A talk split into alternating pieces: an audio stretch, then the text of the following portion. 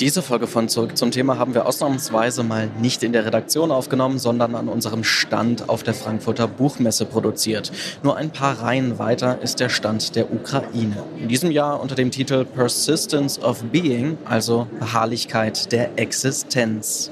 Fast acht Monate lang dauert der großflächige russische Angriffskrieg auf die Ukraine nun schon.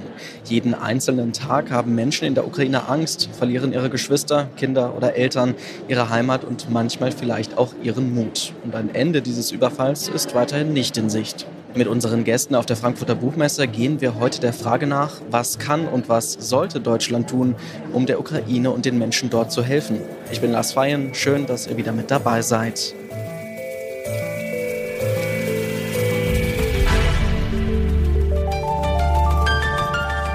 Zurück zum Thema.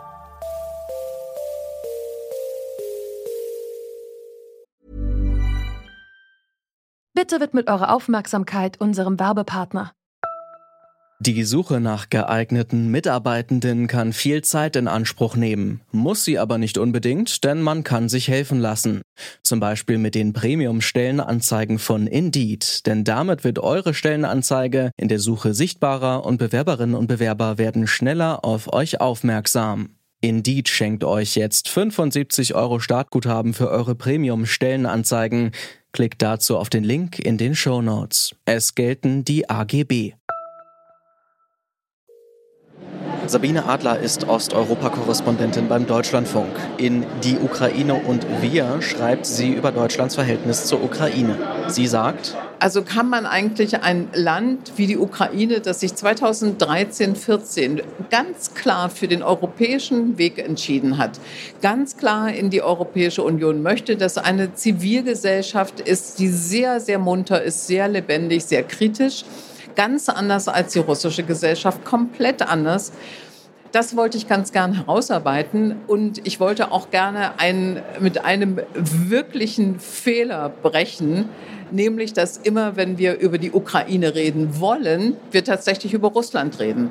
Das wollte ich genau nicht machen. Ich wollte gerne bei der Ukraine bleiben und wollte gern äh, erzählen, was ich weiß über die Ukraine im Laufe der vielen Jahre, die ich die, äh, dieses Land beobachte äh, und diese Unterschiede herausstellen. Dass äh, im Unterschied zu Russland, wo es eine geknebelte, geknechtete, unterdrückte Zivilbevölkerung gibt, die überhaupt keine Möglichkeiten auf einer politischen Willensäußerung hat, die irgendwie mitgestalten kann an der russischen Politik. Das ist alles nicht möglich in Russland ist das im Umkehrschluss aber in der Ukraine sehr wohl möglich und es wird auch getan. Die ukrainische Zivilgesellschaft ist eine sehr aktive, sehr lebendige Zivilgesellschaft. Und äh, ich fand und finde das nach wie vor, dass diese Zivilgesellschaft die Unterstützung der demokratischen europäischen Gemeinschaft braucht, sie verdient. Defizite, etwa bei der Rechtsstaatlichkeit, die existieren weiter in der Ukraine. Aber es gibt auch positive Entwicklungen, die trotz des Kriegszustandes weiter verfolgt werden, etwa bei der Schaffung transparenter politischer Strukturen. Wie können Europa und auch Deutschland derzeit aber helfen, damit die Ukraine diesen Weg weiter beschreiten kann? Korrespondentin Sabine Adler findet den vermeintlichen Pazifismus von einigen Menschen in Deutschland verlogen, die sofortige Friedensverhandlungen mit Russland für sinnvoll halten. Sie fordert hier ein radikales Umdenken. Ich verstehe alle Menschen und ich gehöre zu ihnen, die Frieden wollen, dringend Frieden wollen.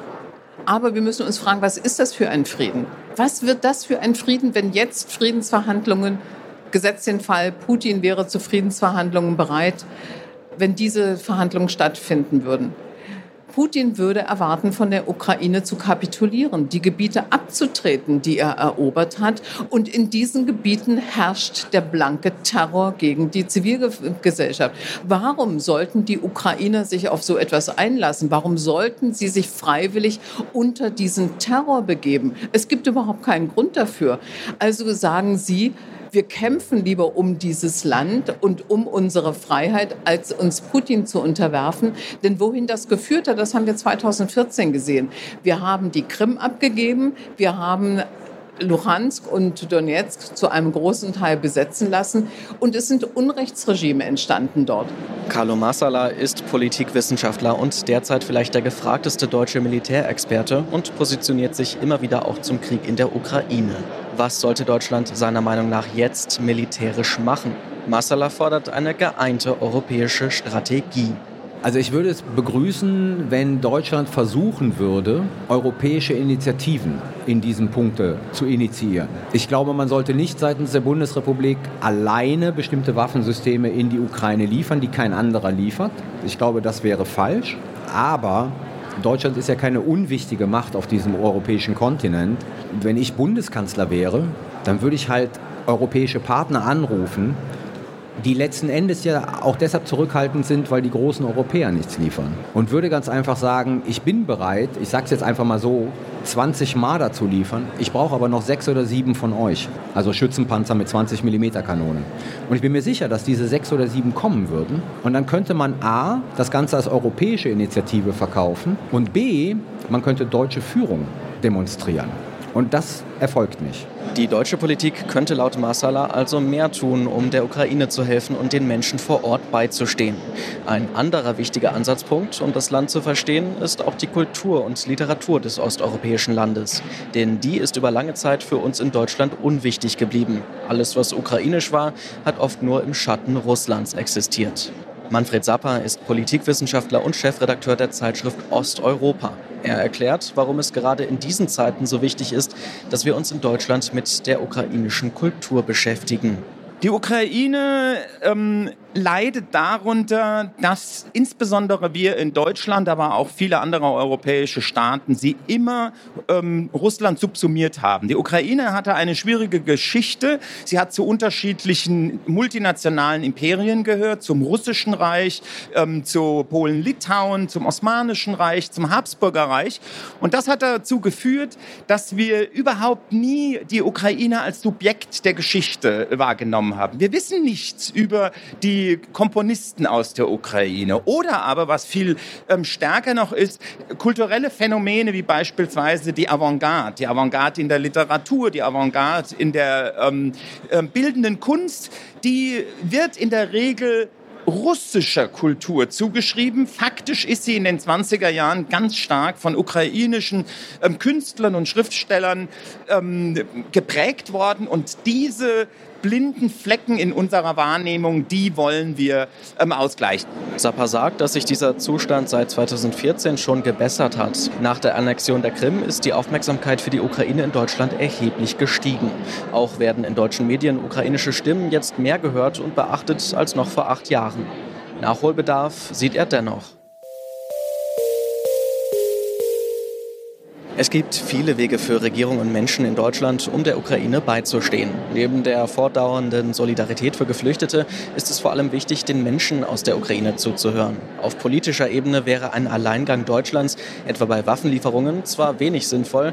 Carlo Massala aber sagt, da Deutschland eine starke Stimme in Europa hat, könnte die Bundesrepublik eine Führungsrolle übernehmen und der Ukraine so militärische und politische Hilfe bieten. Wenn ihr noch mehr spannende Interviews mit AutorInnen über ihre Bücher hören möchtet, dann abonniert doch unseren Podcast N99. Dort könnt ihr auch mehr über unsere heutigen Gäste hören. Detektor FM ist nämlich offizieller Podcast-Partner der Frankfurter Buchmesse und die ganze Zeit vor Ort. Und das war's von uns für heute. Die Redaktion hatten Lene Rügamer, Eleonore Grahovac, Alea Rentmeister und ich. Andreas Popella hat die heutige Folge produziert. Ich bin Lars Feyen und sage Tschüss und bis zum nächsten Mal. Zurück zum Thema vom Podcast Radio Detektor FM.